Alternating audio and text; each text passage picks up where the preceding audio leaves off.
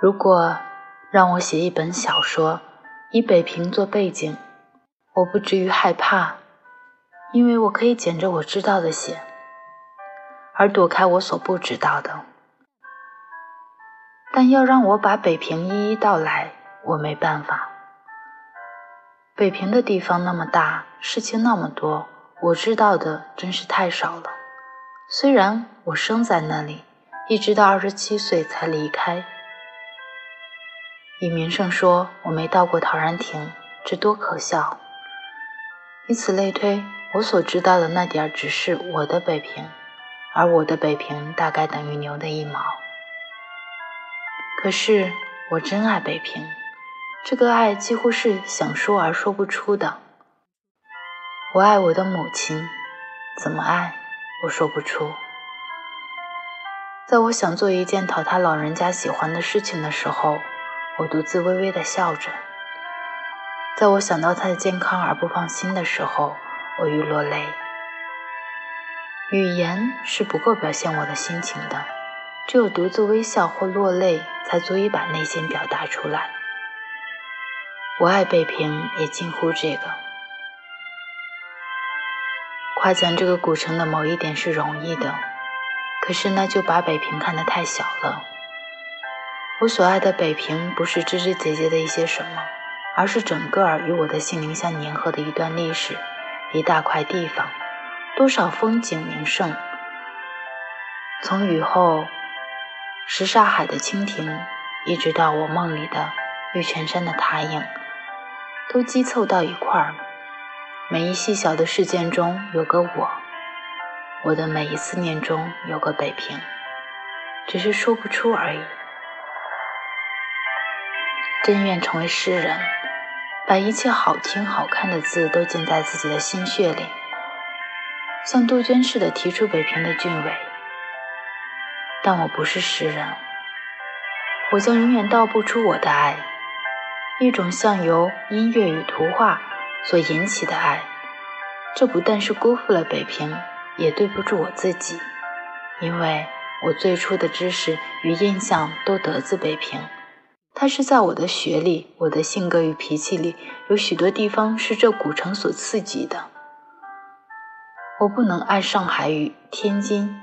因为我心中有个北平，可是我说不出来。伦敦、巴黎、罗马与坎斯坦丁堡曾被称为欧洲的四大历史的都城。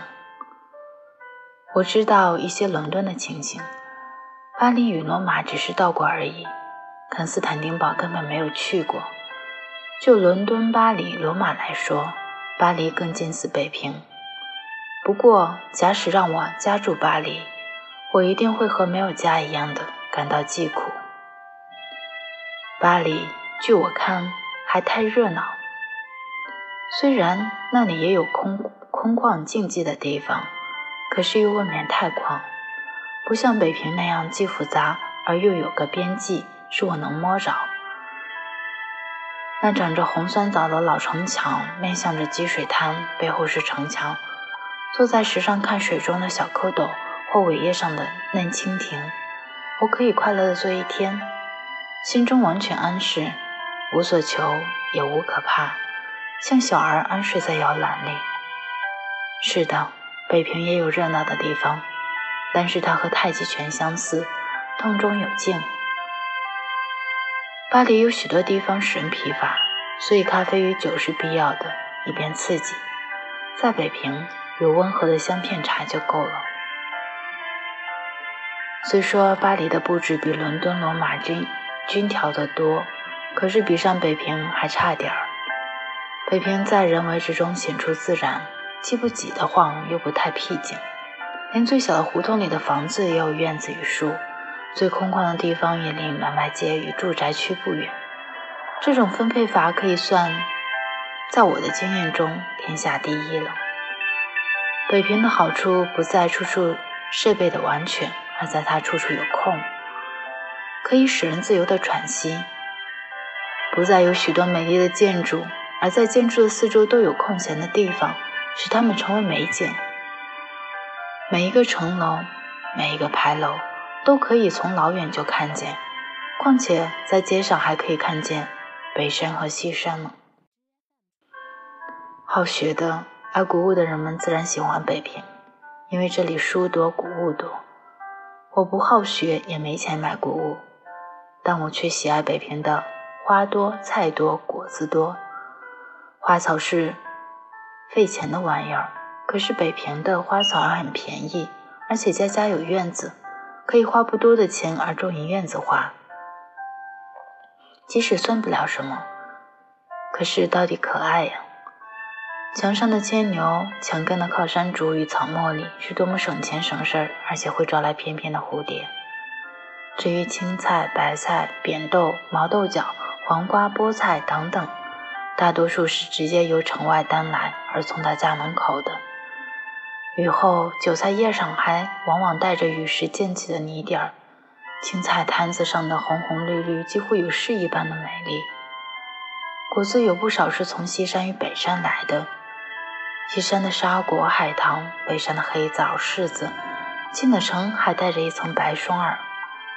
美国包着纸的橘子遇到北平的带霜的玉粒，还不亏啥。是的，北平是个都城。可能有好多自己产的花菜水果，这就使人更接近了自然。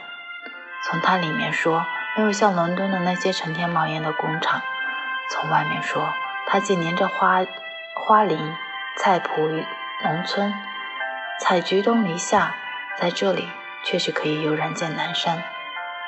像我这样的一个贫寒的人，或者只有在北平才能享一点清福吧。好，不再说了吧，要落泪了，真想念北平呀。来自作者老舍，想北平。这里是 FM 一三三五三，听两首文，我是雨之，有事没事多笑笑，祝你今天有一个好心情，咱们下期见。